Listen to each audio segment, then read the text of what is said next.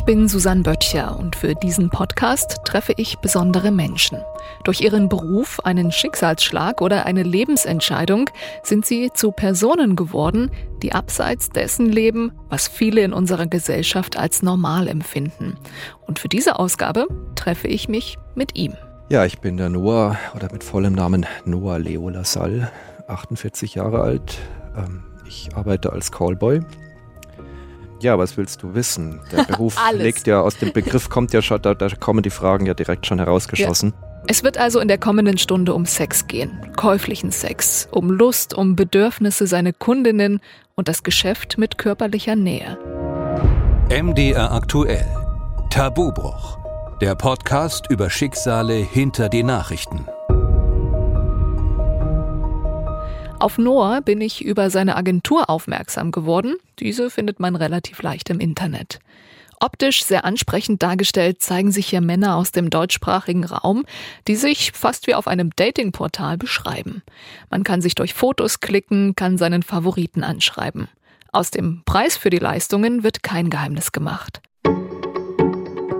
Noah ist einer der älteren Callboys auf dieser Seite und ich vermute hinter den Fotos einen Mann, der mir viel erzählen kann. Über seine Ansichten zum Job, seine Erfahrungen mit Kundinnen und auch die mit seinem engsten Umfeld. Wir treffen uns in München in einem Radiostudio. Noch bevor die Mikrofone an sind, besteht die Versuchung, ihn bereits Dinge über seinen Job zu fragen. Wir bleiben aber zunächst bei Smalltalk. Architektur, Stau, Oktoberfest. Erste technische Schwierigkeiten sind behoben und wir können ins Gespräch einsteigen. Doch bevor es in die tiefe Materie geht, möchte ich wissen, wie hat das Callboy-Sein eigentlich begonnen? Ich denke, niemandem wird das in die Wiege gelegt und mir auch nicht. Ich würde sogar sagen, ich bin mit diesem ganzen Thema Callboy, Sex, was dazu gehört, tatsächlich auch ein Spätzünder. Hab lange äh, Zeiten meines Lebens auch damit verbracht, ähm, da so meinen Weg zu suchen. War, denke ich mal, auch in einer Beziehung, wo das gar nicht so einfach war und habe mich dann irgendwann so in einer späteren Lebensphase davon frei gemacht und kam dann zu dieser Sache und äh, bin damit jetzt eigentlich sehr glücklich. Dann lass uns da mal genauer reinschauen. Seit wann machst du das und wie kam es dann letztlich zu der Entscheidung, als Callboy tätig zu werden? Also ich mache das jetzt schon deutlich länger als ein Jahr, aber sag mal weniger als fünf Jahre, so in diesem Zwischenraum. Es war so, dass ich vor längerer Zeit ein Interview gelesen habe mit einem Callboy. Und ähm, man hat da so ein paar Klischees und Vorstellungen im Kopf und der erzählte das plötzlich aber anders, als ich mir das vorgestellt hatte. Also der betreibt eine Plattform, eine Plattform, die heißt Callboy-Verzeichnis und die äh, vermittelt eben Callboys. Und er sprach vor allem darüber, dass die Männer, die dort angeboten werden oder sich anbieten, dass die eigentlich genau dem Klischee, das man üblicherweise hat, nicht entsprechen. Nämlich eben nicht der fitnessgestellte Testosteronbolzen, der direkt aus seinem Muskelstudio kommt und dann gleich, hey, die Frauen abcheckt und was weiß ich, in der Richtung äh, unterwegs ist, sondern dass es eigentlich eher Typen seien. Typen, die vielleicht auch Ecken und Kanten haben, die auf jeden Fall eine gewisse Sensibilität mitbringen und so weiter und so fort. In dieser Richtung erklärte der das und ähm, ich äh, war da fasziniert davon und zeigte das jemandem, mit dem ich eng zusammen bin in meinem anderen Leben. Und dann kam der Satz, der mich erstmal so ein bisschen vom Hocker riss. Der Satz lautete, das wäre glatt was für dich. Uh, und dann habe ich erstmal geschluckt und gesagt, uh, meinst du das jetzt echt oder wie? Das ist ja, kann nicht sein. Ich bin auch gar nicht der Typ dafür. Also wie soll das denn gehen? Ja, und dann haben wir noch ein bisschen geredet und ähm, haben es beide nur so halb ernst genommen. Und ähm, ich hatte mir dann eigentlich gedacht, ähm, aus, aus Spaß, aus Jux und Tollerei, äh, füll doch mal da dieses Bewerbungsformular aus. Also dieser Mensch von der Plattform, der wie gesagt auch Noah heißt, hat äh, auch gesagt, er kriegt sehr viele Bewerbungen, aber die passen alle nicht in dieses Schema hinein, das er sich so vorstellt. Schema in dem Sinne, dass es eigentlich offenere und, und freiere Typen sein sollten. Und er würde von, äh, von zehn Bewerbungen neun ablehnen. Insofern war ich mir sehr sicher, dass er mich auch ablehnen würde und habe, wie gesagt, nur aus Spaß mal da mitgemacht. Und ähm, äh, dieser Mensch, den ich gerade erwähnt habe, der meine allerliebste Lebenspartnerin ist, meine Feste übrigens, mhm hat dann Tage später gefragt, so mehr aus Spaß, und was hast du eigentlich da gemacht mit diesem Callboy-Ding? Und da habe ich gesagt, ja, ich habe mich mal beworben. Dann hat sie gesagt, was?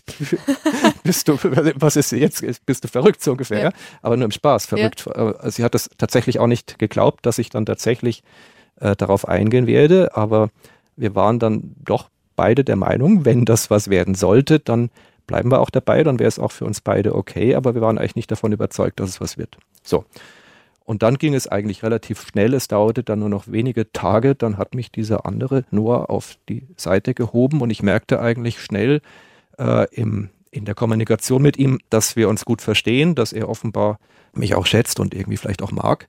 Insofern war das gar kein großes Thema mehr und ein paar Tage später fand ich mich, wie gesagt, auf der Seite wieder und wusste nicht so recht, wie es mir geschah und schon war es soweit auf dieser Plattform, ja. Callboy-Verzeichnis. Ja. Ähm, ich muss gleich nochmal nachfragen. Du hast gesagt, ich bin doch gar nicht der Typ dafür. Was denkst du denn, was ist denn der Typ dafür, Callboy zu sein? Ich denke, dass ich genau die gleichen Bilder im Kopf hatte, die, denke ich mal, die meisten im Kopf haben, dass Callboys eben Männer sind, die äh, aussehen wie Filmstars. Irgendwo zwischen, ich weiß nicht, äh, die einen stehen mehr auf John Travolta, die andere auf äh, Michael Caine, die dritten auf Sylvester Stallone oder was weißt du nicht. Also Männer, die Männerklischees entsprechen. Ja, groß, stark, muskelbepackt, in jeden Raum, den sie betreten, der, da drehen sich sofort alle nach ihnen um und so weiter und so fort. von James Bond bis sonst was weiß ich.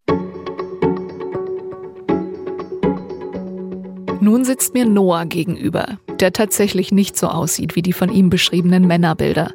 Noah ist etwa 1,80 groß, schlank, eher drahtig, lockige, kurze Haare, gepflegt, riecht gut, ist freundlich im Umgang, aber insgesamt, so mein erster Eindruck, doch eher unscheinbar.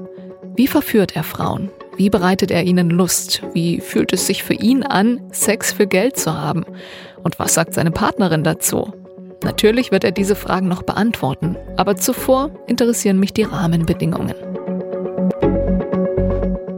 Wie läuft das in der oder mit der Agentur ab? Wie muss man sich das vorstellen? Übernehmen die die Akquise für dich ähm, oder kümmern die sich um, äh, um, um, die Steuern oder? Nee, das, das schon mal gar nicht. Wir sind alle selbstständig. Das muss auch so sein, weil es darf ja keine Abhängigkeitsverhältnisse geben. Da kommt das böse Wort der Zuhälterei ins Spiel. Also das ist auch ganz, ganz wichtig, dass niemand, der uns Callboys ähm, hier auf seiner Plattform hat, also anleitet oder gar Befehle erteilt oder ähnliches oder Anweisungen, sondern wir sind und müssen alle selbstständig sein. Das ist auch gut so. Das bedeutet, wenn ich da auf der Plattform bin, dann inseriere ich quasi dort. Ich zahle dort auch für ein Inserat, das für eine gewisse Zeit geschaltet wird.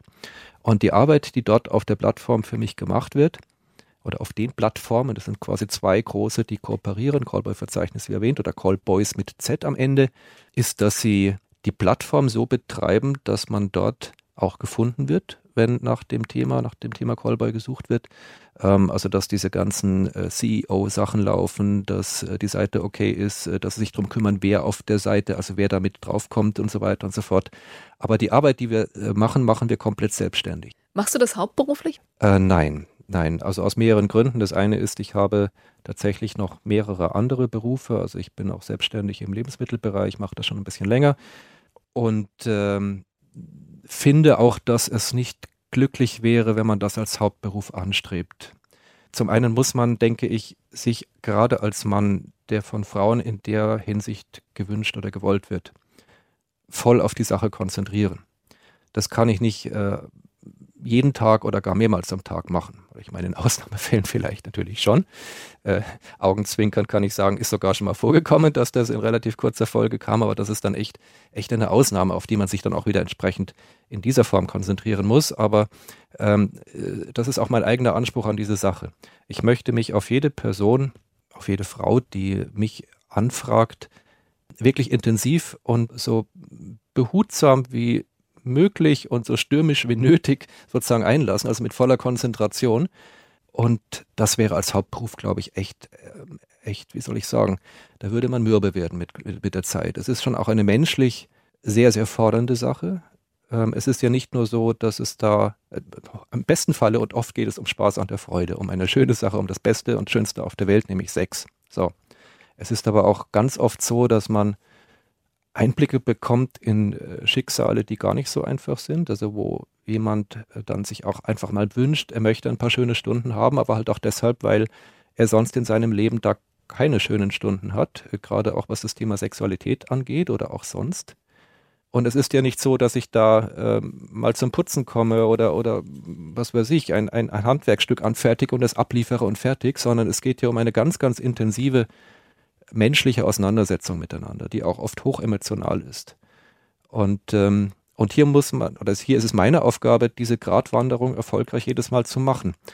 Äh, hochemotional zu sein, und zwar wirklich ehrlich, nicht geschauspielert, gleichzeitig aber sich gleichzeitig nicht runterzufallen auf der Gratwanderung in dem Sinne, dass es mich selber dann auffrisst oder man selber vor lauter Beschäftigung mit anderen Personen ja den Kopf nicht mehr oben behält. Ja, das kann wirklich eine sehr, sehr anstrengende Sache sein und manchmal geht es tatsächlich fast, na nicht fast, es geht manchmal in Richtung psychologische Betreuung oder Psychotherapie schon. Mhm. Das sage ich jetzt in Anführungszeichen deshalb, weil ich mir nicht anmaße, ein solcher zu sein. Das, dafür habe ich auch keine Ausbildung. Aber du fragtest ja, was so die Voraussetzungen dafür sind. Ich würde schon sagen, das ist sehr, sehr hilfreich und gut und wird auch gewünscht und geschätzt, wenn man in dieser, in Anführungszeichen, psychotherapeutischen Richtung sich auf jemanden einlassen kann. Mhm. Ja, versuch, indem man, wenn man herausfinden kann, was möchte der oder diejenige jetzt gerade, klingt einfacher als es ist, weil manche wissen gar nicht so genau, was sie wollen. Nicht nur beim Thema Sex, sondern auch in der Frage, wie man miteinander umgeht, wie man kommuniziert, äh, wie man wie man sich auf dieses besondere Ereignis, das mit dem Thema Callbar ja untrennbar verknüpft ist, wie, wie steigt man da ein? Manche möchten ins Hotel gehen und nach fünf Minuten loslegen. Manche möchten aber erst einmal ein Gespräch, manche möchten erst einmal einen Kaffee trinken, man möchte sich erst mal kennenlernen oder spazieren gehen. Und das ist aber nicht so, dass du da zu jemandem kommst und der oder diejenige sagt dann, ich möchte das so oder so, sondern ich muss auf sehr, sehr unterschiedliche Art und Weise herausfinden, wie ist der gewünschte Weg, den wir da zusammen gehen sollen. Und das ist, ist für mich aber auch eine super spannende Sache. Also etwas, das wirklich auch große Freude und großen Spaß macht. Und wenn es gut läuft, äh, mich auch wirklich, ich nehme das Wort jetzt mal befriedigt, aber nicht nur in der sexuellen Hinsicht, sondern auch in einer sehr, sehr angenehmen menschlichen Hinsicht. Darauf würde ich ganz in einem späteren Zeitpunkt nochmal eingehen, wie so ein Abend oder so eine Verabredung abläuft. Ich bin jetzt noch gedanklich beim Anfang. Deine Lebenspartnerin hat gesagt, das wäre doch was für dich. Ja. Lass uns das mal probieren oder du probierst das mal. Ja. Gab es Zweifel? Gab es äh, irgendwie so ein Hin und Her, dass sie gesagt hat, ah, ich möchte das vielleicht doch nicht? Wie liefen da die Anfänge ab? Das ähm, erste, das ja. erste, der erste Auftrag oder die erste, wie, wie nennst du deine, deine Frauen, deine Damen, Kundinnen, Klientinnen? Also persönlich sage ich jetzt nicht Kundin zu Ihnen, das hm. ist doch sehr unpersönlich, ja, aber ähm, wenn ich jetzt äh, mit anderen drüber spreche, dann nenne ich zum Beispiel auch keine Namen, weil Diskretion auch ein oberstes Gebot ja. ist, dann sage ich zum Beispiel schon Kundin, warum nicht? Ja. Ja, das ist, denke ich mal, ein ordentlicher und seriöser Ausdruck. Ähm, ja, die Zweifel gab es zunächst einmal vom, vom Seitenbetreiber, nicht an mir persönlich, sondern als ich ihm sagte, ich bin in einer festen Beziehung, da kam also das ganz groß tiefrote Warnschild, dass er gesagt hat, er kenne also, glaube ich, keinen oder gar kaum Fälle, wo das gut gegangen sei. Mhm. Und er sprach den schönen Satz, an den ich mich äh, immer noch gut erinnern kann. Er sagte, selbst dann, wenn in einer Partnerschaft die Frau im gleichen Gewerbe unterwegs sei, kenne er nur Fälle, wo das nicht funktioniert hat. Und da habe ich mir gedacht, hoppla, dann pass mal gut auf. Also umso intensiver haben wir beide dann miteinander gesprochen. Bis heute ist für mich da die oberste Richtlinie, dass ich auch weiter darauf achten möchte, dass wir das auch, dass das nicht einschläft. Also nicht nur unsere Beziehung nicht einschläft, sondern dass auch das Reden über diesen Nebenjob nicht einschläft. Deswegen frage ich auch sehr oft, was möchtest du wissen und wie viel möchtest du wissen? Auch hier behalte ich die Diskussion gegenüber den Kundinnen ein, aber man kann ja erzählen, wie es war, wenn man von der Arbeit kommt, sozusagen. Mhm. Äh, arbeite hier jetzt auch wieder von in Anführungszeichen. Äh, beim ersten Mal war das natürlich nochmal ein besonderer Fall, weil ich hier auch gesagt habe, vorher schon, äh, hör mal, ich muss erstmal selber sehen, wie es mir damit geht. Zweitens, wenn du sagst, du kommst damit klar, ist es, glaube ich, etwas, für, etwas anderes, ob du das jetzt im Vorfeld so sagst mhm. oder ob ich dann irgendwann mal zur Tür hinausgehe und die Tür geht zu und dann geht dein Kopfkino los, was da irgendwo passiert. Und dann kam der erste Auftrag sozusagen und ähm, da muss ich aber sagen, da habe ich in mehrerer Hinsicht äh, Glück gehabt mit diesem ersten Auftrag. Es war einfach ein sehr, sehr schönes Treffen Es war auch ähm, tatsächlich gleich so ein richtig größerer Auftrag im Sinne eines Overnights, wie wir da sagen, also eine Übernachtung, wo man nicht nur sich für ein, zwei Stunden trifft, äh, sondern gleich für die ganze Nacht bleibt. Und es war ein paar hundert Kilometer weg von hier, meiner Heimat München. Und es war dann wirklich ein, eine, eine sehr, sehr schöne Begegnung mit einer Frau. Ähm, möchtest du die Umstände noch wissen? Wie sie Klar, alles wissen. Also die, die, die, die, die sagte, ähm, sie hat jetzt seit einiger Zeit keinen Partner mehr gehabt, aber sie stellt einfach fest, dass sie ein körperliches Bedürfnis hat und sie möchte einfach gerne auch einen wirklich schönen, intensiven Abend haben. Ähm, deswegen hatte sie auch erst ein wunderbares Abendessen für uns organisiert. Ähm, und ähm, da es aber ihr erstes Mal in der Hinsicht war, ähm, hatte ich ihr für auch. Für Sie auch? Äh, für sie auch, ja. Okay. Für sie auch. Ja. Aber ähm, jetzt augenzwinkernd, äh, falls sie das mal hört, gesagt, ähm, sie wusste es nicht, dass es mein erstes Mal war. Okay. Ja, jedenfalls, es war unser beide erstes Mal und ähm, es war, ähm, ich hatte ihr aber auch noch freigestellt von wegen, wenn sie weil ich erhörte, dass es ihr erstes Mal ist, mhm. hatte ich ihr freigestellt, dass sie sagen kann, wenn sie irgendwann nach dem Abendessen das Gefühl hat, sie möchte doch nicht weitergehen, mhm. dann ist es okay. Dann mhm. zahlt sie meine Anfahrt und ein bisschen Zeit, aber erst nicht die ganze Nacht oder so, mhm. so dass sie da eine Möglichkeit hat, äh, noch, noch offen zu bleiben. Und dann war das aber nicht so. Sie sagte, ja, sie möchte, dass wir jetzt noch zu ihr gehen, was wir dann gemacht haben. Und dann war das eine Nacht. Ich beschreibe sie mal so mit einem Satz. Wir haben ungefähr anderthalb Stunden geschlafen in dieser Nacht, aber nicht länger. Reicht das? Gut. Klingt gut. Ja, und es, die Frage war ja, wie ging es dann, dann weiter beim Zurückkommen? Und dann ja. kam ich natürlich zurück nach Hause. Und dann war natürlich gleich die Frage, wie war es denn so? Und ich habe halt auch nicht so genau gewusst, soll ich jetzt äh, tiefgründig lächeln oder soll ich verschämt in die Ecke schauen mhm. oder, oder was? Und habe dann zögernd, aber dann auch deutlich gesagt, dass es sehr gut war und okay war. Salamitaktik. Ja, aber Salamitaktik nicht aus Angst, dass ich es nicht sagen darf, sondern ja um herauszufinden, wie, wie, wie läuft diese Kommunikation am besten zwischen uns ab. Mhm. Und dann hat sie auch offen gesagt, dass sie sehr wohl, als ich weg war, dieses Eifersuchtsgefühl plötzlich gespürt hat, das mhm. gar nicht so einfach war. Ähm, und dass sie das deswegen jetzt auch anspricht. Und dann haben wir noch eine Weile über das Treffen gesprochen, wie das ablief und wie ich zurückgekommen bin und so weiter. Und dann hat sie aber auch gesagt, jetzt wo wir drüber gesprochen haben, ist es für sie wieder okay. Äh, jetzt kann sie damit umgehen. Und so in diesem fragilen Gleichgewicht machen wir das jetzt bislang auch weiter. Mhm.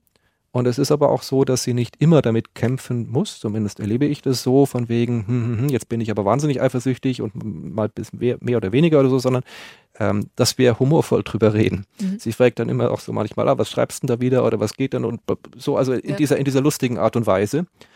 Und ich weiß auch, dass sie den Gedanken, dass ich da unterwegs bin, äh, nicht immer nur, nicht als Angriff auf sich sieht, sondern als auch etwas, das sie selber als spannend empfindet.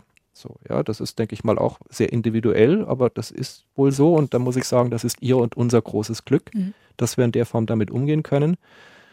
Ich kommuniziere das auch bei den Kundinnen, jetzt mal dieser Begriff bewusst bewendet. Ähm, ähm, wenn Nachfrage kommt, sage ich, ja, ich bin in einer festen Beziehung, auch deshalb, weil ich dadurch ja allen, die mich buchen, eine umso sicherere Gewähr geben kann, äh, dass ich mich selber zum Beispiel nicht verliebe. Mhm. Und am nächsten Morgen da stehe mit dem Blumenstrauß und sage, hey, das war jetzt aber eine tolle Nacht und mhm. lass es doch weiter irgendwie noch was machen oder sowas, sondern dass man sicher sein kann, ich bin ein möglichst guter Freund auf Zeit ja, und so, so funktioniert das tatsächlich bei uns und der Seitenbetreiber, dem ich das mal später dann erzählt habe, nachdem er fragte, wie es denn da so geht. Ja, stimmt, er hatte ja dagegen war, gewettet. Genau, hat quasi dagegen gewettet. Er war allerhöchst erstaunt, dass das immer noch funktioniert. Aber kannst du das garantieren, dich nicht zu verlieben? Ich glaube, dass es in dem Bereich, äh, wo es ja so menschlich ist wie nirgendwo sonst, äh, eine Garantie nicht gibt. Mhm. So. Ähm, aber ich bin mir zu 99,9 Prozent sicher, um nicht zu sagen, nochmal ein paar Neuner dran gehängt oder so. Einfach aufgrund der Umstände. Äh, und auch deshalb, weil ich, und das sage ich nur wiederum, meiner Liebsten auch immer, jedes Mal, wenn ich nach Hause komme von diesem Job, umso lieber wieder nach Hause komme, weil ich genau weiß, wo, wo sozusagen mein Heimathafen ist. Ja, also ich habe jedes Mal das Gefühl, wenn ich einen solchen Auftrag oder Ausflug mache, dass ich dann das Gefühl habe, es bringt mich nicht weg von meiner Beziehung, sondern es bringt mich eigentlich umso intensiver und näher wieder ran. Dann denke ich mir, bin ich ein Glückspilz. Habt ihr im Zuge dessen in den vergangenen Jahren auch für sie so eine Verabredung getroffen, dass wenn sie mit anderen Männern schlafen möchte, dass sie das kann? Oder ist es, bleibt das dir vorbehalten? Ähm, Wir haben keine offene Beziehung in dem Sinne, dass wir also gegenseitig sagen, mach doch was du willst, ist mir egal oder äh, so, ja. Mhm. Sondern, ähm, aber wir, wir, ich denke, das ist nicht so, wie du gerade gefragt hast, ausgesprochen, aber in dem Sinne, wie wir darüber gesprochen haben und auch unausgesprochen schon so, dass es mir und mir ist es völlig klar, wenn sie den Wunsch hätte, dann müsste ich mich damit auseinandersetzen, wobei ich dann aber auch dann denken würde, dass ich mit ihr drüber reden würde und wir einen Modus finden, dass es nicht einfach so machen würde, so wie ich das jetzt ja quasi mit dem Job auch mhm. mit ihr besprochen habe.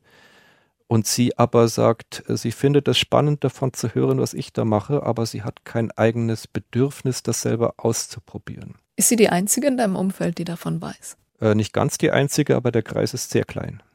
Wie klein? Ich habe eine Liste extra gemacht, damit ich selber einen Überblick habe und immer noch genau weiß, äh, wer ja, es ist. Also ja. es sind, glaube ich, aktuell so eine gute Handvoll. Okay. Wie waren die Reaktionen darauf? Also ganz überwiegend positiv. Mhm. Das, was man befürchten würde, von wegen großes Entsetzen und wie kannst du nur und wohin bist du abgerutscht oder sowas, das kam tatsächlich gar nicht. Wobei ich es natürlich jetzt nicht Leuten erzähle, die, die vielleicht in der Richtung eine, eine Einstellung haben, mhm. äh, sondern eher halt natürlich allerengste Vertraute ähm, und gute Freunde und Freundinnen.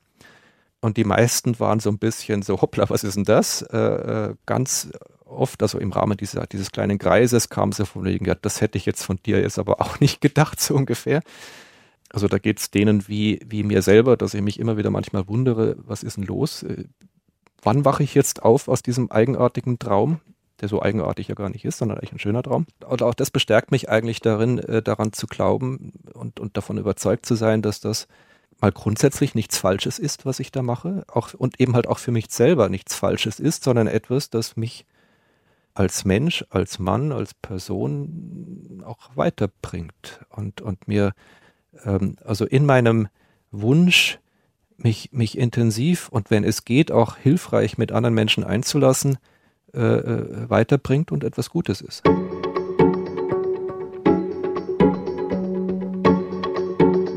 Das Bundesamt für Statistik erfasst zwar, wie viele Menschen der Prostitution nachgehen, in Deutschland also gemeldet sind, auf der Homepage weist man allerdings darauf hin, dass die Angabe des Geschlechts bei der Anmeldung nach Prostituiertenschutzgesetz nicht vorgesehen ist.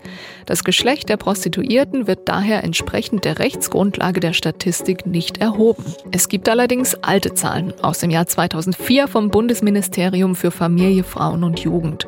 Und die zeigen, ein Mann, der Frauen seine sexuellen Dienste gegen Geld zur Verfügung stellt, das ist in Deutschland statistisch eher selten. Circa 93 Prozent der Personen, die sich prostituieren, sind weiblich. Nur 4 Prozent hingegen männlich, 3 Prozent transgender. Und von den 4 Prozent Männern bietet ein erheblicher Teil seine Dienste ausschließlich homosexuellen Männern an. Ein geringer Teil derjenigen, die in Deutschland also für Sex bezahlen, sind weiblich. Ist es trotzdem ein lukratives Geschäft? Wie oft ist Noah als Callboy im Einsatz? Ich glaube, ich bin da gar nicht so schlecht darin. Es ist so, sagen wir mal, zwischen zwei bis dreimal die Woche und mal alle zehn Tage. Schwankt okay. das hin oder her. Das ist ich habe mir schon mal gedacht, das wäre eigentlich mal eine Sache für eine wissenschaftliche Untersuchung. Es gibt da ganz eigenartige Schwankungen. Man hat manchmal das Gefühl, was ist denn los? Äh, äh kein Mensch meldet sich mehr und dann mhm. plötzlich kommen dreimal äh, pro Tag. Ja, also das Mondphasen. Ist dann, so, habe ich mir auch schon gedacht. Ja, Mondphasen, das wäre eine sicher auch weibliche Erklärung. Vielleicht auch Konjunkturphasen. Ich glaube, es hat auch manchmal was mit Urlaubszeiten und Feiertagen zu tun oder mhm. so. Aber es ist tatsächlich so, dass es da Rhythmen gibt, die ich mir noch nicht ganz erklären kann.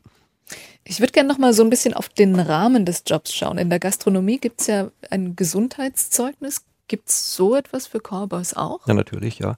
Also wenn man das seriös macht, äh, was wir bei CPV, Callboy-Verzeichnis natürlich alle machen wollen, äh, nicht machen wollen, sondern auch angehalten sind. Mhm. Das heißt, du bist gemeldet bei der Ordnungsbehörde. Ähm, damit hat man dann auch einen offiziellen Ausweis, so wie das die Frauen in dem Gewerbe auch haben. Äh, gleichzeitig bekommt man dann, da weiß ich jetzt nicht, ob das, ob das in allen Bundesländern genau gleich ist, aber jetzt zumindest hier in Bayern ist das so, ist dann gleichzeitig eine Gesundheitsachtung, Beratung, nicht Untersuchung. Mhm. Man ist dann auch äh, durchaus angehalten, sich tatsächlich untersuchen zu lassen und das Angebot ist da, aber es ist sozusagen keine Zwangsuntersuchung. Das wäre, denke ich mal, auch zu weitgehend. Und ich lasse mich da natürlich auch regelmäßig untersuchen ähm, und zwar auch häufiger als der ähm, als der offiziell vorgesehene Rhythmus ist. Das ist also einmal im Jahr. Ähm, ich gehe dann dort auch häufiger hin. Einfach auch um für alle Beteiligten, einschließlich meiner selbst, äh, eine Sicherheit zu haben, mhm. dass wir da keine unliebsamen Überraschungen haben. Ähm, und was war das dritte? Ach ja, genau. Und natürlich möchte der Staat äh, auch äh, an den Einnahmen partizipieren. Das heißt, ich bin bei der Steuer gemeldet mit der Sache. Mhm. Das ist übrigens auch noch hier für dich noch mit erzählt. Da, das ist dann manchmal tatsächlich ein bisschen ähm, dass ich mich immer wieder frage, wer bist du jetzt gerade, was machst du gerade, wenn man beim Finanzamt anruft und sagt, äh, entschuldigen Sie, ich arbeite übrigens nach dem, wie das so offiziell heißt, nach den Bestimmungen des Prostitutionsschutzgesetzes. Mhm. Das okay. ist die Formulierung. Und dann ist man schon sehr gespannt, wie die Reaktion ist. Ja. So, ja.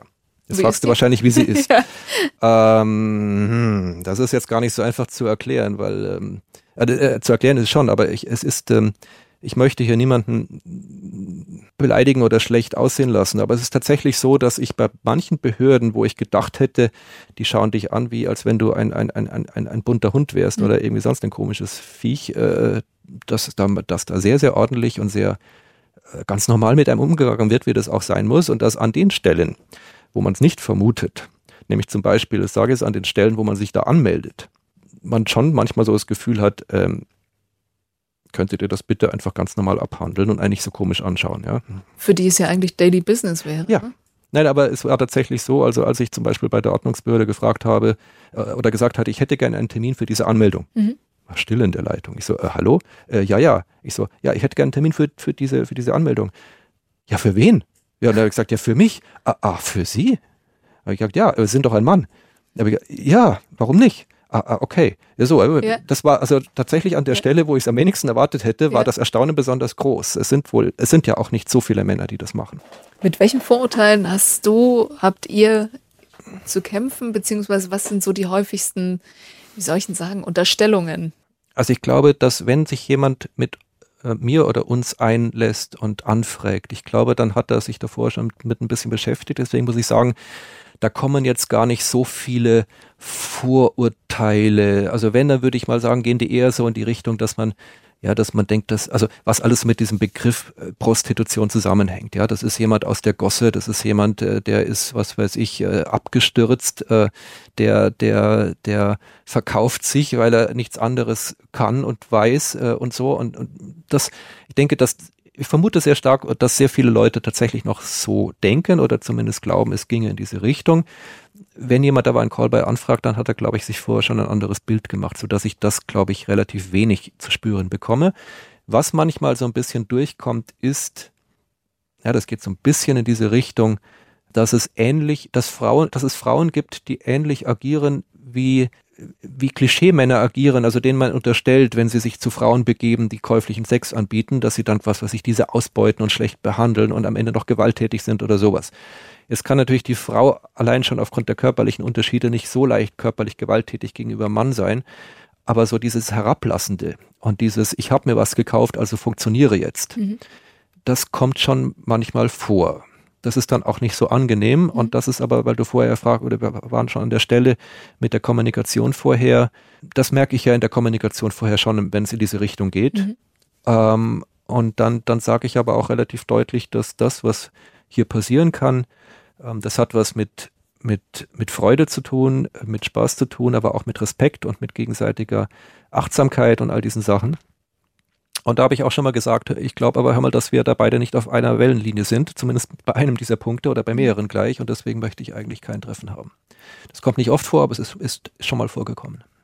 Das heißt, es läuft so ab, dass eine Frau sich meldet, schickt eine Anfrage an dich. Ich habe gesehen, es gibt auch den, ein Kästchen für ein Foto. Und dann guckst du dir das an und dann antwortest du darauf. Ähm, das mit dem Foto ist äußerst selten und gerade auf dieser Plattform ist das eigentlich auch ganz klare ähm, Regel, dass man als äh, Dienstleister, der man ja ist, als Callboy, äh, dass ich da nicht hergehe und sage, äh, zeig mir erstmal ein Bild. Mhm. Sondern im Gegenteil, dass ich ähm, gehalten bin, das ist meine eigene, meine eigene Einstellung da dazu, äh, mich auf jeden einzustellen und einzulassen, so wie er ist. Punkt aus Ende. Ich bin gerade neulich erst wieder gefragt worden, willst du gar nicht wissen, wie ich aussehe? Ähm, und dann habe ich geantwortet, also mir ist es nicht egal, das nicht. Aber es geht hier nicht um mein Bedürfnis, es geht um dein Bedürfnis. Äh, wenn du mich anfragst, bin ich für dich da so oder so. wenn wir uns nicht verstehen, dann müssen wir irgendeinen Punkt finden und sagen, es klappt vielleicht nicht oder so, aber das hängt jetzt nicht davon ab, ob du äh, äh, jünger oder älter oder etwas fülliger oder, oder nicht so füllig oder schlanker bist oder wie auch immer. Da würde ich tatsächlich auch die These wagen wollen, da jeder Mensch kann schön sein. Natürlich gibt es gewisse Ideale, auch persönliche Vorlieben gibt es. Und das ist dann durchaus auch Bestandteil des Jobs, dass ich körperlich in der Lage bin, ähm, all das zu tun, was da erwartet wird, auch wenn es mal vielleicht nicht meinem eigenen Ideal hundertprozentig entspricht. Ich habe auch noch nie ein Bild verlangt und werde das auch nicht tun. Wenn jetzt eine Verabredung steht, wie läuft dann so ein Abend oder so ein Treffen ab? Wir hatten es ja zu Beginn dieses Gesprächs schon mal angeschnitten. Es ist jetzt nicht geplant, okay, wir reden zehn Minuten, dann äh, küssen wir 20 Minuten und dann geht's ins Bett, ähm, mhm. sondern es gibt alles. Okay. Es gibt alles. Es gibt auch welche, die sagen, so in der Richtung, ja. Und dann, also, was weiß ich, wir gehen zusammen duschen und dann legen wir uns aufs Bett und dann sollte es relativ schnell zur Sache gehen. Das ist halt so vielfältig, wie der Umgang der Menschen und der Frauen mit dem Thema Sexualität ist.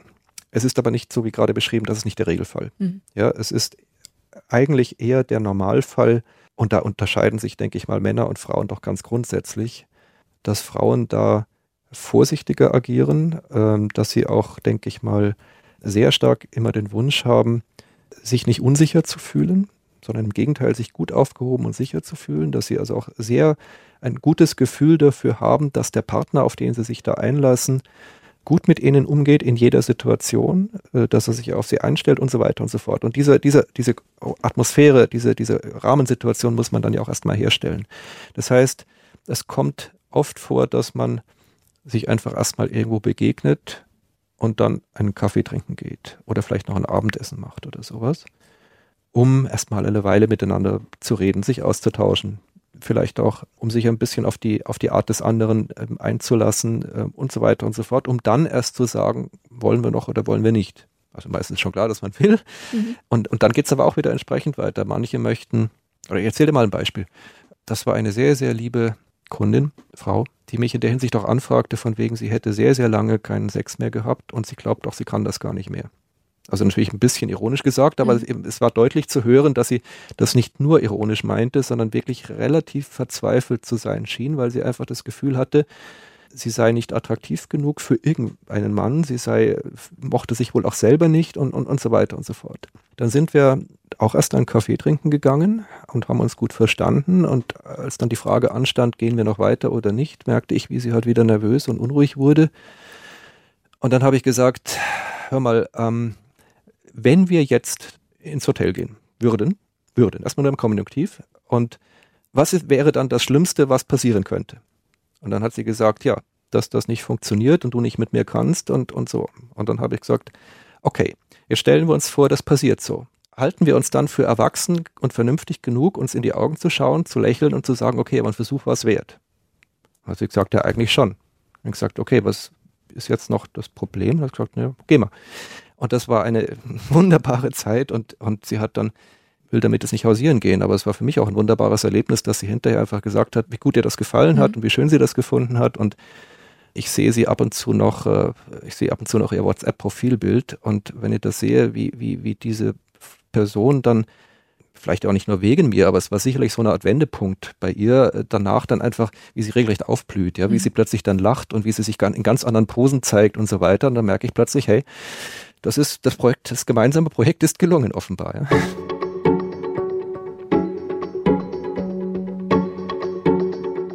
Eine Kundin haben wir also schon mal, zumindest anonymisiert, kennengelernt.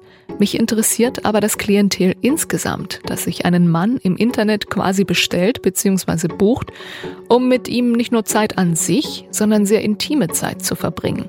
Wie sieht Noahs Kundinnenspektrum aus? Sind es eher One-Night-Stands oder schon regelmäßige Treffen? Ich glaube, es ist schon erstrebenswert, dass man einen guten und nicht zu kleinen Stamm von Stammkundinnen hat. Auch aufgrund der Umstände, ähm, dass, ähm, wie ich, wie wir jetzt ja, glaube ich, in dem Gespräch auch schon merken, das geht nicht gleich los im Bett. Mhm. Das geht manchmal über Wochen und Monate in einer Absprache vorher.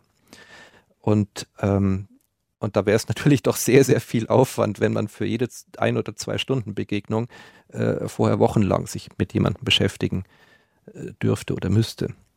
Äh, nicht, dass ich es nicht wollen würde, aber, aber es ist ja dann doch, es geht einfach gar nicht vom Aufwand her. Ja? Und das heißt, in diesem Job ist es, denk, ist es sehr, sehr sinnvoll, wenn man einen Kreis von Stammkundinnen hat, wo man sich auch schon ein bisschen eingespielt hat, wo man, wo man weiß voneinander, was man erwarten kann, was man möchte und so weiter, wo das dann auch eine gewisse weitere Entwicklung nehmen kann, durchaus auch sexuell.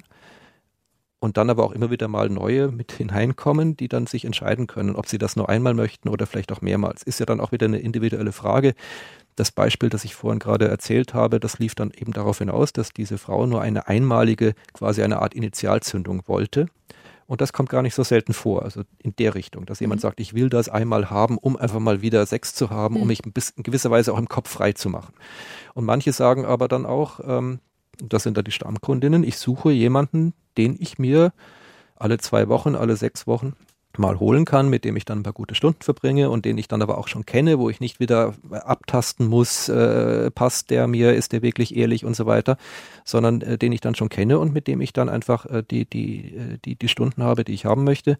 Und in diesem Verhältnis ist es, denke ich mal, für beide Seiten immer gut, wenn man das so austariert. Also auf meiner Seite auf jeden Fall, äh, ohne Stammkundinnen wäre es tatsächlich schwierig und sehr anstrengend. Mhm. Äh, und und gleichzeitig ist es, denke ich mal, ja aber auch nicht verkehrt, ähm, ja, die, wie du sagtest du gerade, die schnelle Nummer ähm, zu haben, damit, ähm, ja, damit der Kundinnenkreis, jetzt bleiben wir mal bei diesem Wort, ähm, damit der auch so ein bisschen sich weiterentwickelt und wächst. Noah, wenn du zu einem Date gehst, was hast du immer dabei? das Wichtigste. Äh, mich und alle Teile von mir. Dann habe ich äh, dabei auf jeden Fall natürlich Verhütungsmittel, Kondome, das ist gar keine Frage. Ich nehme an, dass die Frage sonst auf jeden Fall noch kommt. Kondome ist ein absolutes Muss. Äh, und ich sage es auch gleich mit dazu. Ähm, ich bin selber erstaunt, seit ich diesen Job mache, wie oft man tatsächlich von Frauen auch gefragt wird, ob das denn wirklich sein müsse mit dem Kondom. Wirklich? Ja. Okay. B hätte ich nicht gedacht, mhm. weil ich meine, die Frau hat ja auch Nachteile davon, wenn das mhm. nicht, äh, wenn das schief geht. Äh, also auf jeden Fall, ohne geht gar nicht, in keiner Weise. Dann habe ich natürlich mich versucht, ein wenig einzustellen auf äh, die Frau, auf die Person. In dem Sinne, gehen wir noch irgendwie auf ein kulturelles Event, gehen wir zum Abendessen, äh, gehen wir gleich zu ihr, ist das sportlicher, ist das elegant oder wie auch immer. Dann habe ich noch ein, eine kleine Tasche mit dabei mit Spielzeug ähm, in verschiedener Hinsicht.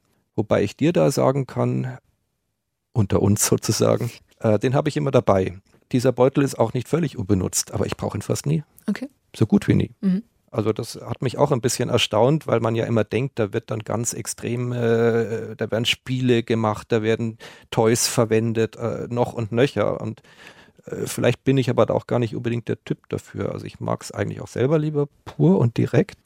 Ähm, erinnere mich jetzt auch gerade an einen Fall, da kam ich zu jemandem, der dann gleich nach, also als wir dann in das Schlafzimmer gingen. Äh, die hatte quasi als allererstes hatte sie ihre Handschellen und, und fing an, sich da ans Bett zu binden. Mhm. ich habe gedacht, gut, wenn das so ist, dann, dann ist das so. Und okay. warum auch nicht? Hat ja auch seinen Reiz. Nach fünf Minuten zog sie die wieder aus. Seitdem ist sie Stammkundin und hat sie nie wieder angezogen. Dann denke ich mir auch, ich will es ihr nicht ausreden, weiß Gott nicht. Mhm. Äh, aber in gewisser Weise bestätigt mich das so ein bisschen darin, dass ich, glaube ich, ihren Punkt gefunden habe, wo sie das gefunden hat, wonach sie eigentlich gesucht hat. Mhm. Kannst du immer? Ja, ohne Hilfsmittel. Ja, ja, sonst wäre ich ja nicht hier. Okay. Es ist so, ich sag's mal relativ offen, weil glaube ich auch relativ viele Männer von diesem Thema, mit diesem das Thema kennen. Wenn man ganz jung ist als Mann, dann muss man eigentlich eher mal so ein bisschen darauf achten, dass man nicht zu schnell kommt. Dann vielleicht auch darunter leidet, weil man gerne ausdauernder möchte, aber das immer so relativ schneller als man möchte einen Endpunkt findet. Und das ist, hallo Männer da draußen, ich gebe euch jetzt, wenn ihr noch jung seid, eine große Hoffnung. Das ist etwas Tolles am Älterwerden. Wenn man diese schnelle Erregbarkeit hat, dann bleibt die meistens schon, aber dieses zu schnelle lässt nach. Und damit steigt die Möglichkeit, wenn man das vielleicht auch ein bisschen übt und sich darauf konzentriert, äh, das so hinzubekommen, dass man dann tatsächlich also nach, fast nach, fast wie man möchte, fast nach freier Verfügbarkeit möchte, äh, möchte ich zwei Minuten oder eine halbe Stunde oder zwei Stunden, das dann hinzubekommen. Und das, das geht tatsächlich, ja. Geht gleich in meine nächste Frage über. Wenn du mit einer Frau Sex hast und du bist da als Callboy, quasi als Dienstleister kommst du auch oder steht Ihr Orgasmus im Mittelpunkt? äh, ja und ja.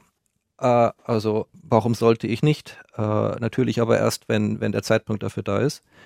Und das zweite Jahr äh, ist das größere. Also äh, der, das Wohlbefinden der Frau, ich sag's mal ist ein bisschen vornehmer, steht absolut im Vordergrund. Äh, manchmal komme ich auch nicht. Äh, und dann ist aber auch so, und das ist auch, denke ich mal, so ein bisschen eine Frage des Älterwerdens, man muss ja auch nicht immer. Es ist ja auch, ich glaube, Frauen verstehen das besser als Männer. Sex ist eine wunderbare Sache und der Orgasmus ist ein Teil davon. Äh, Männer sind, denke ich mal, mehr fixiert auf den Orgasmus, das ist einfach auch körperlich und so weiter so, so festgelegt.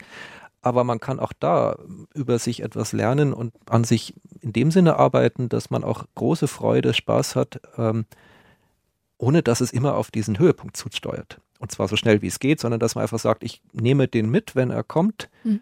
Aber ich muss nicht permanent dem hinterherhecheln, was auch die erste und wichtigste Voraussetzung dafür ist, dass ich mich auf die Frau einlasse.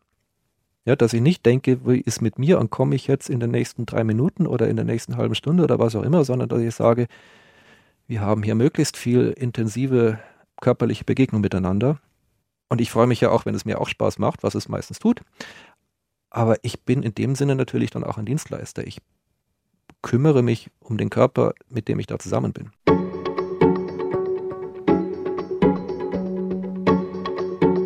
Sex sollte gute, sehr gute Auswirkungen auf uns haben. Orgasmen, Partnerschaft und Selbstbewusstsein stärken. Gesund ist Sex auch. Er baut Stress ab, stärkt das Immunsystem. Endorphine können schmerzlindernd sein.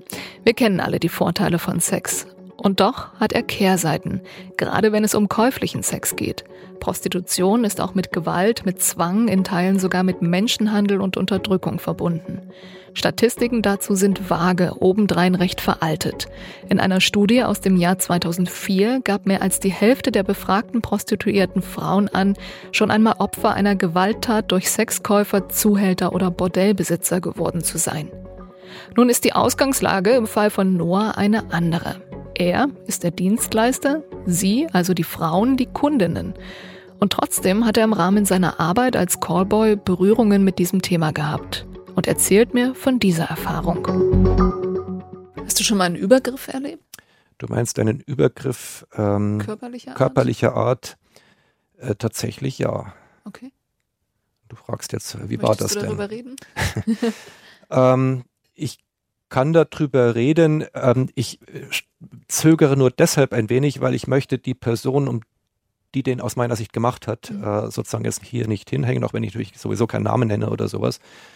Ich möchte es so neutral erzählen, dass ich nicht in die Gefahr komme, jetzt sagen wir mal nur meine Perspektive zu verwenden und es zu einseitig zu erzählen. Mhm. Also es war ungefähr so, dass es eine nicht ganz einfache Begegnung war, wo ich den Eindruck hatte, also das erscheint mir schwierig auf Dauer, wenn das auf Dauer so weitergehen soll und wir mussten uns in gewisser Weise aussprechen. So, und dann hat dieses Aussprechen stattgefunden. Das war ein sehr gutes Gespräch über zwei Stunden.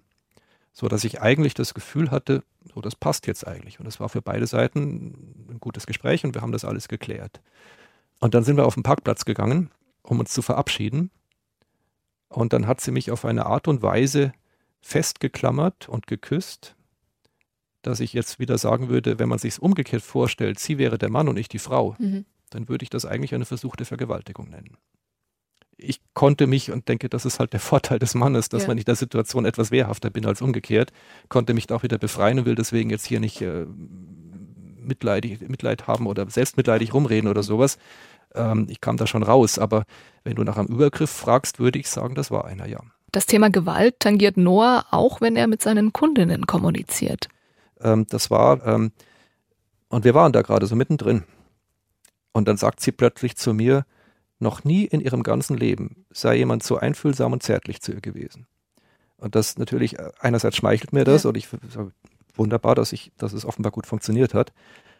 Und ich fand aber das an, den anderen Aspekt fand ich die eigentlich Kehrseite. noch größer, die Kehrseite, ja. welcher Abgrund sich da auftut. Wenn man da weiß, dass die Person eine langjährige Ehe, Partnerschaft, Kinder hinter sich hat und so einen Satz sagt, mhm dann frage ich mich schon, was ist eigentlich in den Betten los? Ja, also was, was, also, also man, man ahnt ja immer, dass nicht alle immer so glücklich miteinander sind und so, aber, aber das ist schon, finde ich, ein Abgrund von Satz, ja. Äh, und da, da frage ich mich dann schon, Jetzt sind wir Menschen so weit gekommen mit der Zivilisation, können wir uns da nicht ein bisschen auch in der Hinsicht mal bemühen, einfach netter miteinander umzugehen? Ja, dann würden, glaube ich, auch viele Frauen glücklicher sein und vielleicht gar keinen Callboy brauchen, das wäre jetzt nicht mein Interesse, aber nein, verstehst, wie, wie ich es meine, ja? Also, dass man da einfach sagt, warum können wir hier nicht mit diesem Thema Sexualität äh, äh, mehr die beiderseitige Erfüllung anstreben und dahinter steht natürlich dann auch wieder, warum ist da nicht mehr Liebe in der Welt und mehr Zuneigung und mehr miteinander ordentlich umgehen. Also mhm. wer gut miteinander im Bett umgehen kann, ist, denke ich mal, auch im normalen Leben einfach ähm, aufmerksamer miteinander und, und liebevoller miteinander. Und das sieht man dann schon in diesem Job. Ich habe ja eingangs gesagt, man schaut manchmal auch in, an Stellen oder in Abgründe, die man, die nicht so gut sind. Ähm, da sieht man dann schon, wo die Defizite auch in dieser Gesellschaft liegen bringt uns zum nächsten Punkt. In Vorbereitung auf dieses Gespräch habe ich mich gefragt, was sind das für Frauen, die sich einen Callboy bestellen? Und ich bin der festen Überzeugung, auch wenn ich es nicht untermauern kann, dass ähm, klar, zum einen sind wahrscheinlich Frauen, die verzweifelt sind dabei, aber ich glaube auch, da sind sehr, sehr viele Frauen sehr hm. selbstbewusst, hm. die wissen, was sie wollen. Absolut. Und die dafür Geld ausgeben. Liege ich da richtig? Ja. Also äh, verzweifelt wäre ein Wort, das ich jetzt tatsächlich hier gerne vermeiden möchte mhm. oder du hast es ja schon gesagt, äh, von mir aus da anfügen möchte. Ich glaube, das ist nicht das richtige Wort dafür. Ich, auch wenn ich es vorhin selber mal verwendet habe. Ich glaube, dass so ein Begriff wie suchend oder Suchende das Bessere ist, weil, weil es einfach nur, weil, weil das Wort etwas neutraler deutlich macht, ähm, dass hier ein Mensch ähm, auf der Suche nach etwas ist, was ihm ganz extrem fehlt. Im schlimmsten Fall kann das in eine Richtung Verzweiflung gehen, aber oft ist es ja auch eine Art von Lebensfreude oder Lebensgier im positiven Sinne. Ähm, deswegen, ich würde sagen, die Frauen, die mich buchen, sind erstmal komplett unterschiedlich. Genau dieses Spektrum von ich weiß gar nicht, wie es geht, hin zu mach's jetzt zwei Stunden am Stück, aber sie sind alle Suchende. Das, so würde ich es formulieren. Und das geht eben tatsächlich von der taffen Geschäftsfrau, die sagt, ich will das jetzt einfach mal, um die Erfahrung zu machen. Schauen wir mal also wirklich oft auch in einer sehr coolen Art. Mhm. Ja, bis hin zu von wegen, äh, ja, bitte sei ganz vorsichtig mit mir und ich weiß nicht und, und ja, bis hin zu welchen, die noch nie hatten. Das gibt's auch. Das gibt's auch. Jo. In welchem Alter? In dem Falle um die 40. Okay. Und so grundsätzlich, welches Altersspektrum bedienst du?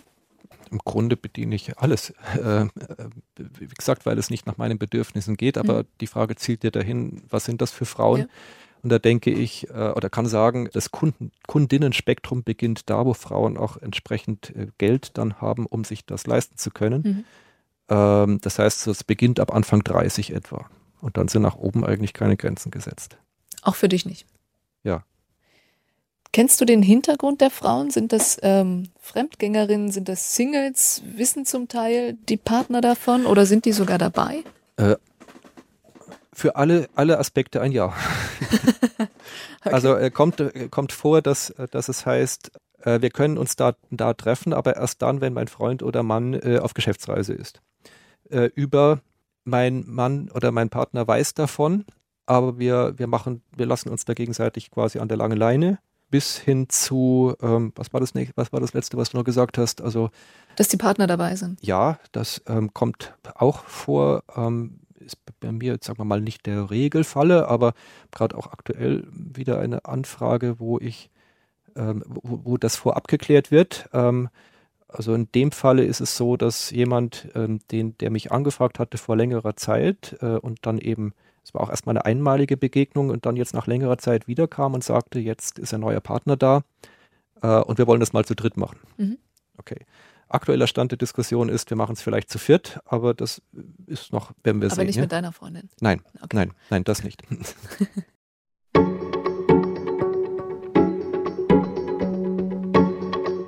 Menschen auf Knopfdruck irgendwie attraktiv finden. Das halte ich für eine starke Leistung, um nicht zu sagen eine Mammutaufgabe.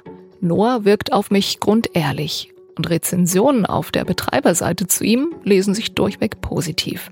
So schreibt Lisa Bitter. Ich dachte, es sei unmöglich, meine Nervosität zu bändigen, als ich Noah im Kaffeehaus traf. Aber seine ruhige, einfühlsame und herzige Art wischte meine Ängste schnell weg. Was für ein interessanter, gebildeter, fescher und süßer Mann. Im Hotelzimmer hat er meine Schüchternheit so sanft und gekonnt ausgezogen. Sexy und ausdauernd. Ein Genuss. Meine Unsicherheit über meine 53-jährige Figur war verflogen. Und Sabrina resümiert den Abend mit Noah so. Wir waren in meinem Lieblingsrestaurant essen. Es war ein wunderschöner Abend mit interessanten Gesprächen.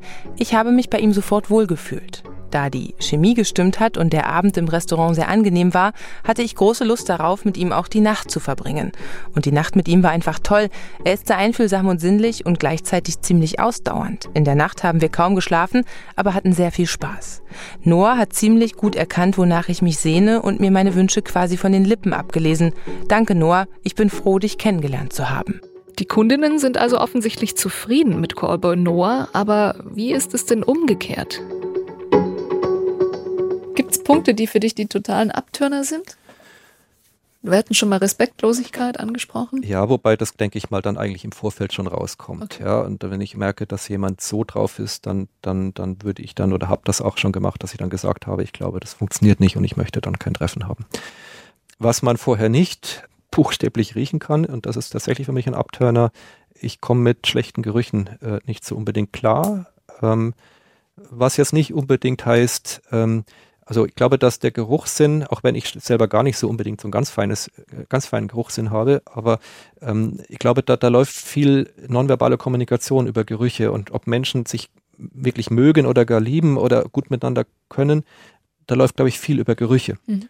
Das meine ich bei mir jetzt gar nicht unbedingt äh, oder eigentlich nicht, weil ich denke, dafür ist es dann jetzt doch wieder halt einfach ein Auftrag, äh, den ich da mache mangelnde Körperhygiene, äh, das ist die Antwort auf die Frage, äh, das ist dann, da, da, da merke ich dann, dass es für mich auch körperlich schwierig wird und das vorhin angesprochene kannst du immer dann tatsächlich in einen problematischen Bereich kommt. Also da, da erreiche ich dann meine Grenzen, wenn es um, wenn es um sowas geht. Wobei man dann natürlich auch eine Möglichkeit drüber sprechen kann und sagt mal, hör mal, da fällt mir was auf, also solltest du mich nochmal wollen, dann gehen wir zuerst zusammen unter die Dusche. Begleitung, Nähe, Gespräche, Sex. Mit allen Bereichen der Dienstleistungen habe ich vorab gerechnet. Aber die folgende Anekdote, die erstaunt mich dann doch. Da hatte eine Frau einen Unfall und ist seitdem, ähm, ähm, wie sagt man, eingeschränkt in ihrer körperlichen Beweglichkeit und auch ein bisschen wohl auch in ihrer geistigen, ohne dass es weiter auffällt, aber sie mhm. kämpft halt einfach mit den Folgen dieses Unfalls und fragte mich an und mein, sagte auch ganz klar, sie möchte keinen Sex oder erstmal keinen. Äh, sie hätte aber schon eine Begleitung gesucht, die sie einfach nur begleitet, wenn sie zum Beispiel erstmal spazieren geht, um, um Laufen zu üben und so weiter. Und äh, ich sagte jetzt direkt, wie das so ablief. Sie sagte dann, und auf diese Anzeige hin, auf dieses Inserat hin, meldeten sich ausschließlich Männer, die Sex von ihr wollten. Und deswegen würde sie jetzt einen Callboy fragen, weil mit dem kann sie ganz klar ausmachen, was läuft und was nicht läuft. Ja, das ist quasi einmal das Ganze invers, einmal, ja, einmal umgekehrt. Total, ja. Aber es funktioniert. Okay. Und wir sind beiderseitig super glücklich damit. Also mhm. wir haben uns mehrmals gesehen und haben uns auch, sagen wir mal, in dieser, sie möchte auch, sagen wir mal, körperlich sich ganz vorsichtig wieder an dieses Thema Nähe, Nähe bekommen, Nähe geben herantasten. Ähm, da haben wir ein paar wunderbare Schritte auch gemacht.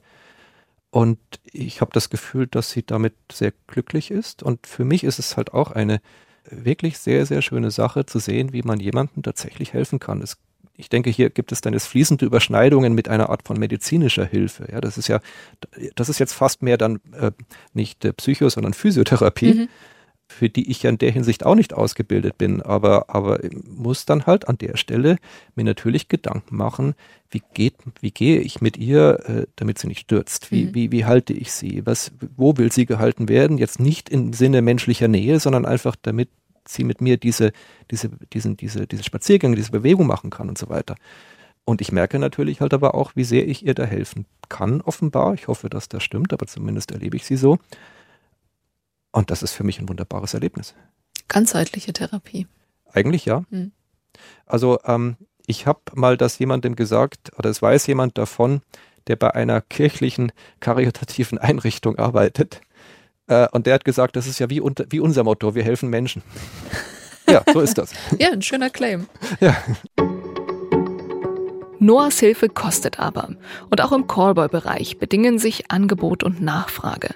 Im Schnitt muss die Kundin für die Dienste mit 250 Euro für zwei Stunden rechnen. Abhängig davon, ob es sich nur um eine Begleitung handelt oder ob Sex hinzukommt. Buchbar sind auch komplette Nächte und es gibt auch Callboys, die über mehrere Tage und Wochen als Urlaubsbegleitung arbeiten. Aber wie funktioniert das eigentlich mit der Bezahlung konkret? Ach ja, ach ähm, ja. ach ja. äh, da empfehle ich auch einen Blick auf die Webseite, weil solche Dinge werden da tatsächlich recht äh, anschaulich und direkt erläutert. Die Empfehlung ist, die ich auch gebe, wenn man mich danach fragt, am besten vorher in einem verschlossenen Umschlag. Man einigt sich ja im Vorfeld, wie lange möchte man sich treffen. Meistens. Mhm. Ja, ähm, manchmal mit Option Verlängerung oder so. Meistens hat man ja so eine Art Grundbasis von der Zeit her und auch vom Honorar her. Da erledigt man dieses ja, sagen wir mal, nicht ganz so erotisierende Thema ähm, am besten, indem man vorher einen verschlossenen Umschlag überreicht und dann ist es erledigt. Okay. Gibt aber auch welche, die haben da gar kein Problem damit und äh, so. Das vorher überreichen ist aber, sagen wir mal, etwas, das vermute ich mal stark auch aus dem Metier der Frauen kommt. Also da weiß man ja nie, ob der Mann einfach hinterher abhaut mhm. und, und so weiter. Äh, es, es ist eine, einfach eine gewisse Sicherheit. Ja, hinterher könnte ja auch eine Streiterei losgehen, das hat mir jetzt nicht gefallen oder nicht gepasst oder so, aber die Dienstleistung hat stattgefunden. Ich sage es mal so im ganz juristischen ja. Beamtendeutsch. Die Regel ist, vorher bezahlen und das im verschlossenen Umschlag. Versuchen Frauen zu handeln? Äh, die Frauen nicht, aber manche ja. Also das gibt es auch und das finde ich dann aber auch äh, äh ziemlich abturnend. Mhm. Da sage ich dann, stell dir bitte mal vor, du wärst der Mann, ich wäre die Frau und du sagst, ich mach, mach's doch bitte für die Hälfte. Mhm. Da würde man doch sagen, was ist denn das für ein Typ? Geht mhm. nicht. Geht überhaupt gar nicht, wie ja. man so schön heute sagt.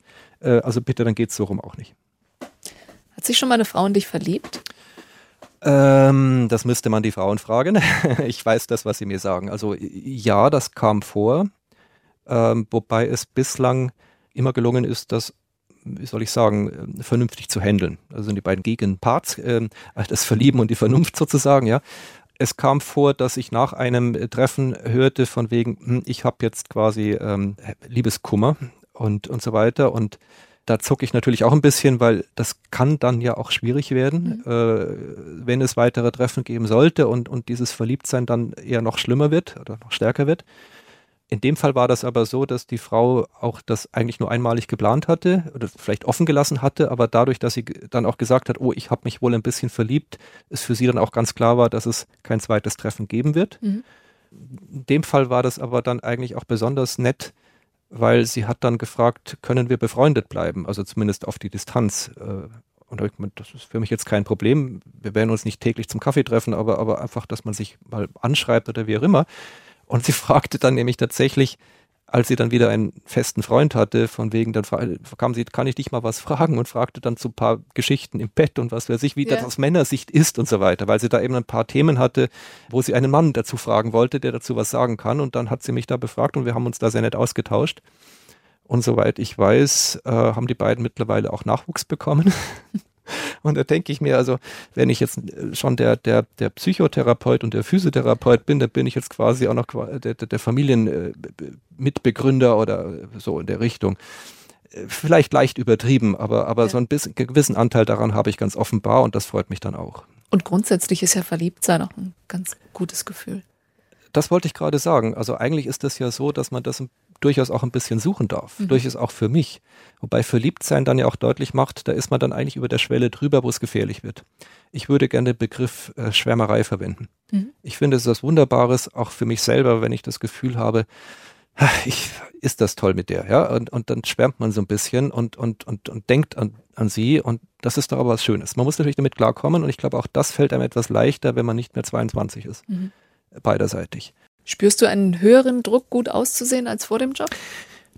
Das ist eine super Frage. Die gefällt mir super gut, weil ich tatsächlich mir da ab und zu auch schon mal Gedanken gemacht habe und weil mir da was aufgefallen ist, aber die Frage tatsächlich nur ganz selten kommt oder eigentlich nie. Mhm. Du bist, glaube ich, fast die erste, die sie stellt. Yes. Yes, gell? Das erste Mal.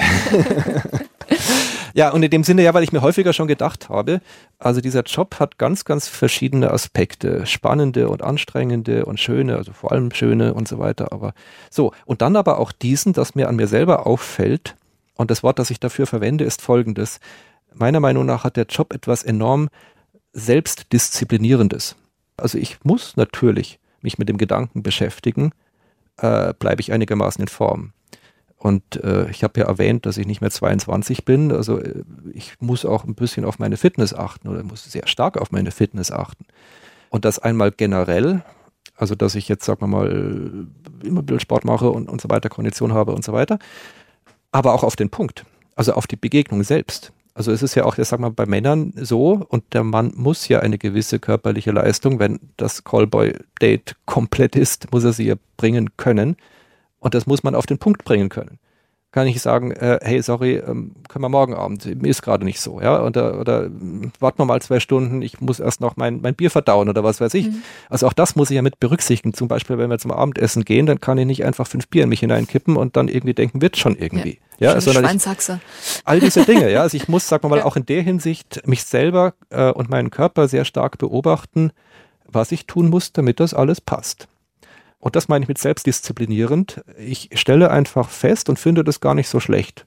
Äh, Gerade auch, weil ich ein Mensch bin, der sehr, sehr gerne genießt und der sehr gerne, also ich sag's mal so, so ein Callboy-Date hat oft auch etwas Exzesshaftes, weil es geht um Sex und es geht um Leidenschaft und was weiß ich. Ich genieße das auch. Und wenn man in dieser Hinsicht sich gerne mal fallen lässt, ähm, dann ist es nicht verkehrt, wenn es ein anderes äh, Element in einem drin gibt oder dass man mit sich herumträgt, das einen da wieder so ein bisschen auf den Boden holt und sagt, so, jetzt pass mal auf auf deine Fitness, jetzt schau mal, ob du gerade wieder zwei Kilo zu viel hast. Wann warst du zum letzten Mal im, im, im Studio und hast mal ein paar, paar Gewichte gehoben äh, und so weiter und so fort, ja. Und deswegen ein eindeutiges Ja. Also ich habe bei mir festgestellt, auch wenn ich schon immer so drauf geachtet habe, dass ich einigermaßen meinen Körper in Ordnung halte, dass der Job mich dann nochmal sehr viel bewusster dazu bringt, da noch, noch, noch intensiver drauf zu achten als davor eh schon, ja. Nun hatte ich eigentlich die Frage vorbereitet, hast du noch Sex, ohne dafür bezahlt zu werden? Ich kann sie mir jetzt nach dem, nach dem Background äh, fast beantworten. Deshalb würde ich sie ein bisschen abändern und sagen, ist Sex, für den du bezahlt wirst, anders ah, als, okay. als innerhalb der Beziehung? Oh, das ist eine gefährliche Frage. Weil was, äh, wie gehen die damit um, die das hören? Ähm, Jein. Jein lautet die nicht nur diplomatische Antwort, sondern auch die ehrliche. Ich stelle fest, dass ich bezahlten Sex in einer Intensität haben kann, die, die für, eine Intensität, die für mich einfach super toll ist und offenbar auch für mein Gegenüber. Sonst wäre ich auch nicht hier. Aber dass es halt doch nochmal etwas anderes ist, ob du mit einem Lebenspartner in einer Liebesbeziehung bist. Und da geht es dann aber auch nicht nur um Sex, da ist der auch toll oder sowas und hat vielleicht nochmal eine andere Dimension. Heißt aber nicht, dass bei dem bezahlten Sex mir oder meinem Gegenüber, soweit ich das mitbekomme, irgendetwas fehlen würde.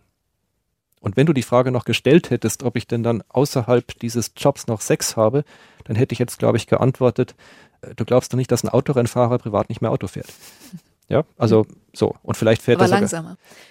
Aber langsamer und vielleicht aber auch, er fährt dann aber auch nach Genuss und er fährt dann äh, mal auch zurück und wieder nach links und nach rechts und mhm. nicht nur wie der Parcours es vorgibt. Da könnte man dieses, diese schöne Metapher tatsächlich noch ausbauen, ja? ja. Siehst du dich selbst als Sexobjekt? Hoppala.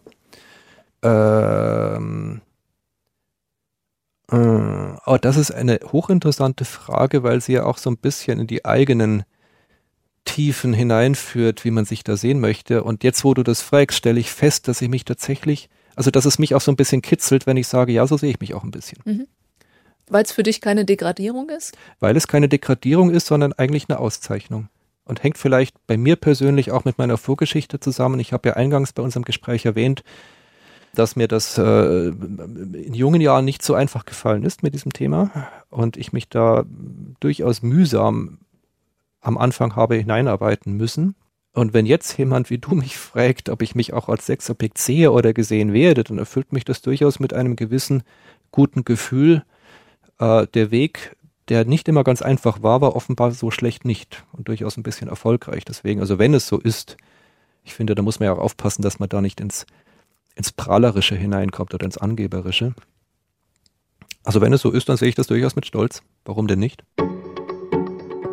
Gutes Gefühl für zwei Menschen, die Lust aufeinander haben. Eine Partei zahlt dafür, alles ist einvernehmlich. Im besten Fall also eine absolute Win-Win-Situation.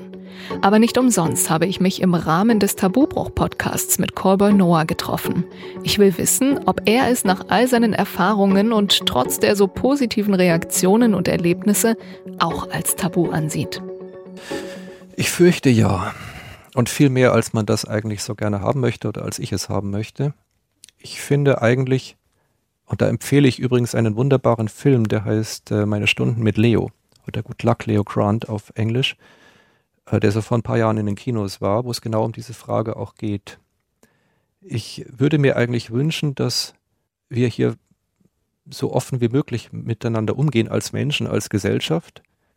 Äh, stelle aber halt fest, dass das einfach nicht so einfach geht und oft auch nicht immer gewollt wird.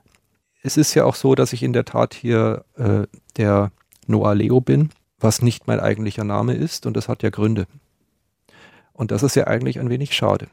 Also es wäre doch vieles etwas einfacher auf der Welt, wenn man das nicht so ähm, machen müsste, nicht so verstecken müsste.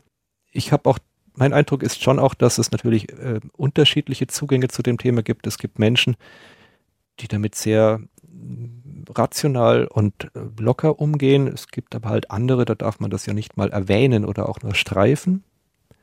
Äh, ich finde auch, es ist jetzt mein Part zu sagen, auch denen möchte ich mit Respekt begegnen. Ich kann denen ja nicht einfach vorschreiben, ihr mögt jetzt bitte ganz super liberal sein und das anders sehen.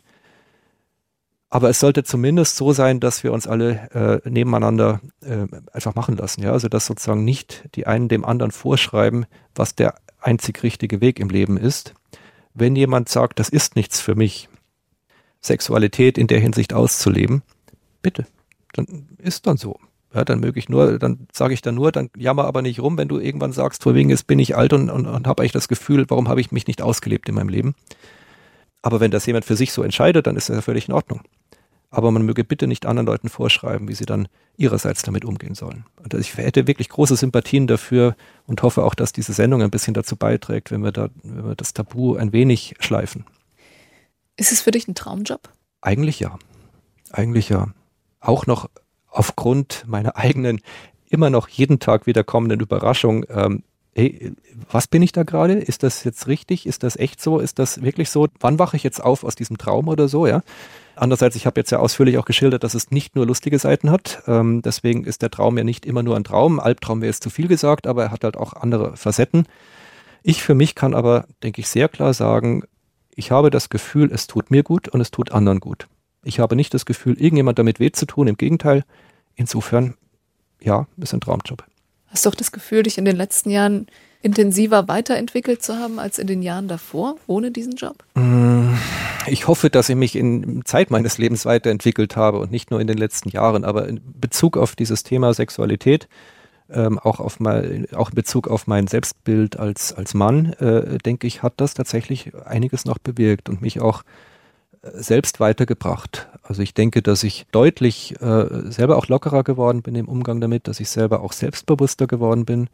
Also auch insofern muss ich sagen, ich wüsste nicht, wo das Problem wäre damit oder auch wo das Tabu seine Berechtigung hätte, ja, außer dass das manche sagen sollen, ich möchte damit nicht, äh, möchte das persönlich nicht so machen, dann bitte sehr.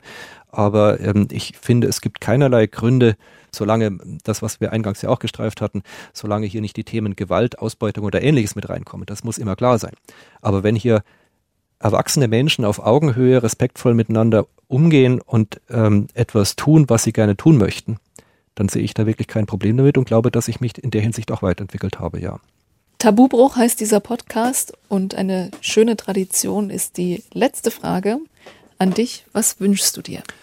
Also ich wünsche mir, dass ich das noch eine Weile machen kann. Äh, ich bin, wie ein paar Mal erwähnt, nicht mehr 22. Ich denke nicht mehr, also nach oben ist, denke ich mal, da auch als Mann irgendwo eine Grenze. Ähm, ich lasse das zwar entspannt auf mich zukommen, aber mir ist klar, das wird nicht ewig so gehen. Und ich hoffe, dass ich dann auch oder wünsche mir, dass ich dann für mich da auch einen guten und entspannten äh, Ausstieg wieder auch aus diesem Job finde, was denke ich mal vielleicht gar nicht so einfach ist, weil man das auch mit sich selber dann klar machen muss. Da wird einmal auch klarer, man wird dann auch irgendwann älter, man wird vielleicht auch nicht mehr gewollt oder kann es auch nicht mehr in der körperlichen Leistungsfähigkeit so machen. Das wäre der persönliche Wunsch und der andere wäre tatsächlich nochmal breiter gefasst und anschließend an das, was wir gerade auch gestreift haben. Ich habe das Gefühl, dass ich aktuell einiges tut, was das Rad wieder zurückdrehen soll. Was dieses Thema, das mit diesem irgendwie, mit diesem irgendwie bösen Wort Prostitution immer beschrieben wird, äh, angeht. Ähm, es gibt ja Bestrebungen, nachdem man ja vor einigen Jahren, Gott sei Dank, hier deutlich liberalisiert hat und dafür gesorgt hat, dass die Sexarbeiter, so heißt das ja eigentlich, Sexarbeiter und Sexarbeiterinnen, dass die einfach einen Job machen können, der öffentlich akzeptiert wird, bei dem Steuern bezahlt werden, bei dem äh, Gesundheitskontrolle stattfindet und das alles. Das hat man eingerichtet und das hat jetzt Gott sei Dank eine gewisse Entwicklung genommen. Und offenbar gibt es ja Bestrebungen, das zurückzudrehen. Das Stichwort ist nordisches Modell. Das Stichwort lautet Prostitutionsverbot. Äh, das geistert ja momentan gerade wieder durch die Politik und ich habe den Eindruck, da reden vor allem Leute über dieses Thema und über uns und über mich, die von der Sache, Entschuldigung, keine Ahnung haben. Wirklich keine Ahnung haben, die haben Vorurteile, die haben möglicherweise auch ein paar Nachrichten aus der, aus der unguten Ecke, eher aus dem Polizeibericht gehört, wo es dann vielleicht um, um Ausbeutung oder ähnliches geht, um Menschenhandel, all diese schlimmen Dinge, die man natürlich abstellen soll.